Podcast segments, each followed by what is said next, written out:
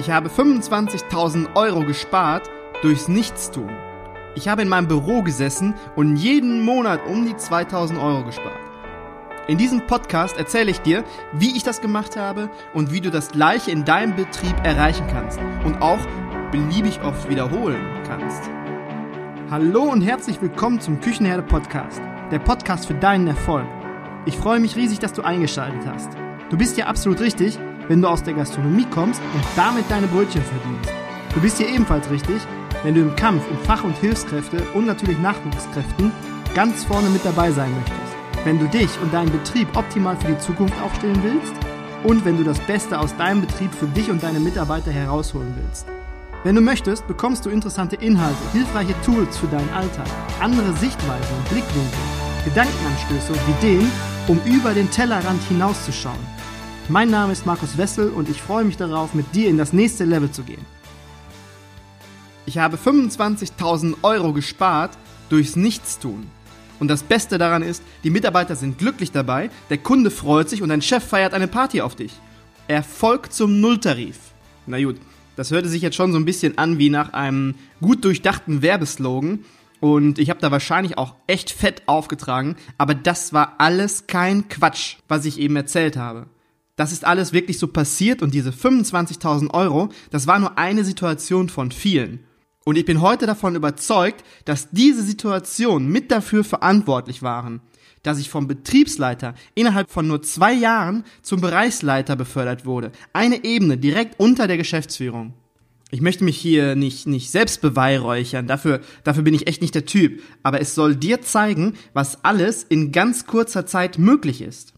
Im Endeffekt waren es die Betriebsergebnisse, die zu 90 Prozent immer gut aussahen und den Fokus zuerst auf mich gelenkt haben. Aber die letzte und meiner Meinung nach, meiner Meinung nach wichtigste Komponente zu den Beförderungen war meine Sozialkompetenz und mein Verhalten meinen Mitarbeitern gegenüber. Grundsätzlich benötigt man, glaube ich, nur acht Wörter, um erfolgreich zu sein.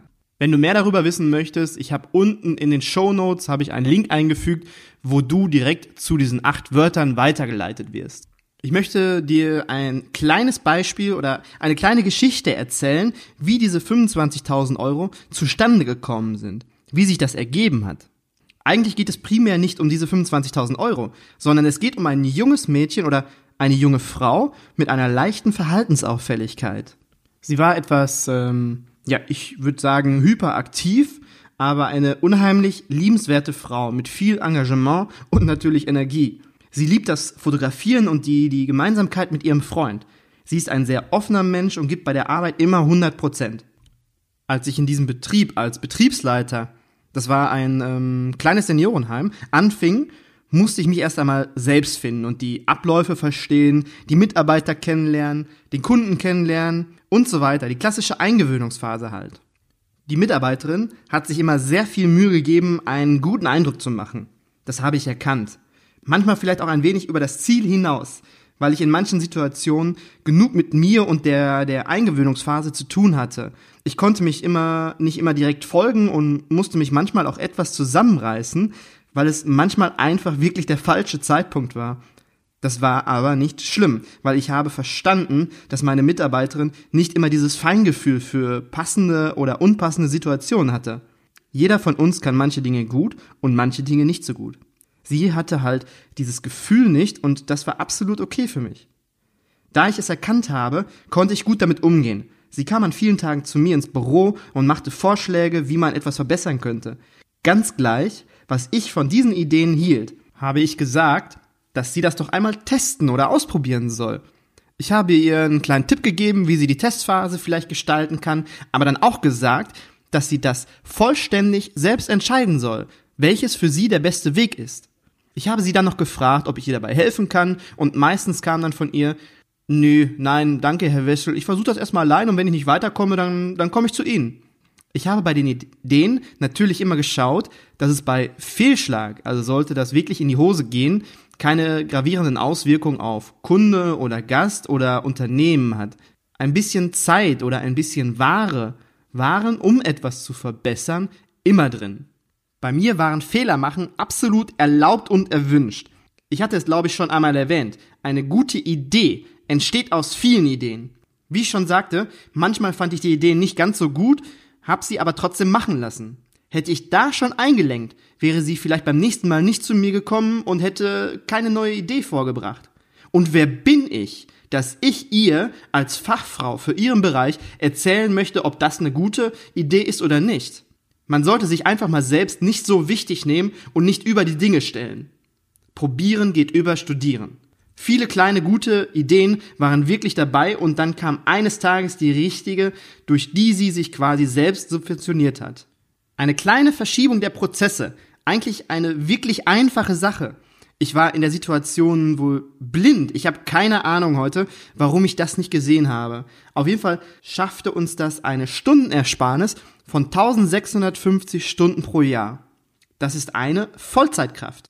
Im Nachhinein ärgere ich mich echt. Ich ärgere mich, dass ich nicht mehr für diese Mitarbeiterin getan habe. Ich habe mich natürlich bedankt und ich habe sie gelobt und das war auch wirklich aufrichtig und von Herzen gemeint und auch öfters. Sie bekam von mir aufrichtiges Lob und Anerkennung. Aber im Nachhinein ärgere ich mich absolut, dass ich ihr nicht eine Bonuszahlung oder sowas angeboten habe. Das tut mir bis heute leid, weil ich das echt zu spät erkannt habe. Das passiert mir nicht wieder. Ehre wem Ehre gebührt und das soll sich auch gerade für uns, bei uns in der Gastronomie, auch monetär bemerkbar machen. Diese Ideen wären nicht entstanden, wenn ich mich in meinem Büro oder in der Aufgabe, in der ich mich gerade befunden habe, während meine Mitarbeiterin kam und äh, diese Idee vorbrachte, wenn ich mich meiner Aufgabe nicht abgewendet hätte, dann hätte sich meine Mitarbeiterin mir nicht mehr zugewendet. Oder wenn ich nur einmal gesagt hätte, was willst du denn mit dem Mist? Oder irgend, irgendwas Abfälliges gesagt hätte, dann hätte ich diesen engagierten, motivierten Geist mit einem Schlag zerstört. Du kannst es in der Hand haben, ob deine Mitarbeiter Dienst nach Vorschrift machen oder auf einmal 30% mehr Gas geben und auch mal die Wochenendschichten gerne übernehmen. Für diese Folge habe ich mir eine Kleinigkeit überlegt, was du versuchen könntest in deinem Betrieb umzusetzen. Das war vor zehn Jahren für mich, ja, quasi der Gamechanger, der Beginn der Veränderung. Du wirst überrascht sein über das Ergebnis und äh, auch überrascht sein über die Gesichter deiner Mitarbeiter.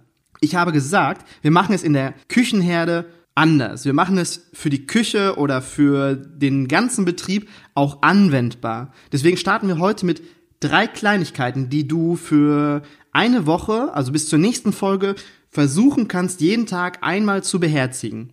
Nach einer Woche wirst du wahrscheinlich merken, dass sich das für dich gar nicht mehr so fremd anfühlt. Du weißt ja, wenn man irgendetwas Neues macht, was man sonst nicht macht, dann fühlt sich das immer fremd an. Und wenn du das jeden Tag einmal, einmal beherzigst, einmal machst, dann wird sich das nach einer Woche schon etwas vertrauter anfühlen. Und nach zwei oder drei Wochen wird es vielleicht ganz von alleine, ganz automatisch funktionieren. Also der erste Punkt wäre, wenn du morgens zur Arbeit kommst, dann begrüße einfach mal alle deine Mitarbeiter persönlich und beim Namen. Also egal, ob du jetzt äh, deine Mitarbeiter mit Vornamen ansprichst oder mit Nachnamen, persönlich begrüßen mit Namen und nicht einfach nur in den Betrieb reinrufen, Moin oder Hi, da bin ich, sondern persönlich. Zweitens, gib deinen Mitarbeitern zur Begrüßung die Hand. Dabei ist es vollkommen schnuppe, ob du den Mitarbeitern die Hand gibst oder ein High Five machst, das ist vollkommen egal. Aber versuche ihnen dann in die Augen zu schauen und nicht vorbei, nicht abgelenkt sein. Du solltest es auf jeden Fall aufrichtig meinen. Versuche deinen Mitarbeiter einfach zu sehen und er sollte das Gefühl haben, von dir gesehen zu werden. Und im dritten und letzten Schritt halte einen kurzen Augenblick ein kleines Gespräch mit ihm und sprecht über Dinge, die euch gemeinsam interessieren. Irgendwas, was ihr beide gemeinsam habt. Ob es der Urlaub in Kroatien ist oder irgendeine Fernsehsendung. Irgendwas, was euch beide gemeinsam interessiert. Wenn dein Mitarbeiter dir etwas erzählt, dann versuche aufmerksam zuzuhören. Also lass dich nicht ablenken, so dass er nicht das Gefühl hat, du hörst nicht zu. Wenn du keine Zeit dafür hast, dann komm am besten eine halbe Stunde früher oder bleib eine halbe Stunde länger. Ich verspreche dir, es wird sich auszahlen. Zusammengefasst, erstens persönlich begrüßen, zweitens Handshaking, drittens kurzer Smalltalk.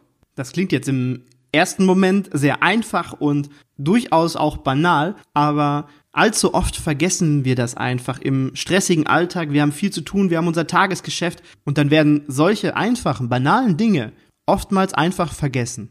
Warum diese drei Punkte als erstes? Dazu erzähle ich dir im nächsten Podcast, in der nächsten Folge eine kleine Geschichte, wie und warum ich vor zehn Jahren damit als erstes begonnen habe. Lass dich nicht entmutigen, wenn es mal nicht funktioniert oder du es einmal vergisst. Das ist absolut nicht schlimm. Du hast alle Zeit der Welt, dich hetzt keiner. Stell dir einmal vor, du hast zehn Mitarbeiter. Die laufen alle im Durchschnitt auf 50 Prozent, auf Halbgas einfach. Jetzt nur um eine Zahl zu nennen, stell dir weiterhin vor, die geben auf einmal 20 Prozent mehr Gas.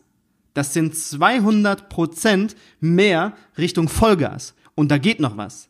Diese 200 Prozent kannst du alleine niemals mehr leisten, beziehungsweise allein stemmen. Du brauchst deine Mitarbeiter auf Vollgas und nicht nur auf Halbgas. Und jetzt stell dir weiter vor, du schaffst es mit diesen drei einfachen, banalen Dingen deine Mitarbeiter auf 20% mehr zu bekommen. In der nächsten Folge geht es darum, warum Respekt und Kommunikation auf Augenhöhe nicht nur leere Worthülsen oder Phrasen sein sollten. Wie man mit Respekt und Kommunikation auf Augenhöhe mit seinen Mitarbeitern durch das Fegefeuer gehen kann. Gemeinsam durch die Hölle, den Teufel in den Hintern treten und wieder zurück hinter den Herd. Wenn dir dieser Podcast gefallen hat und du etwas Nützliches für dich mitnehmen konntest, würde ich mich freuen, wenn du den Küchenherde Podcast abonnierst und mit vielen Sternen bewertest.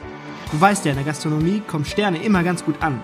Du kannst ihn auch gerne an Menschen weiterempfehlen, von denen du denkst, dass sie Bock haben, den berühmten extra Meter zu gehen. Die Bock auf das nächste Level haben. Auf meiner Homepage küchenherde.com und auf Facebook und auf Instagram kannst du mir schreiben, wenn du Anmerkungen oder vielleicht Ideen für Themen hast, die ich hier im Podcast einmal präsentieren kann. Ich freue mich echt auf deinen Input.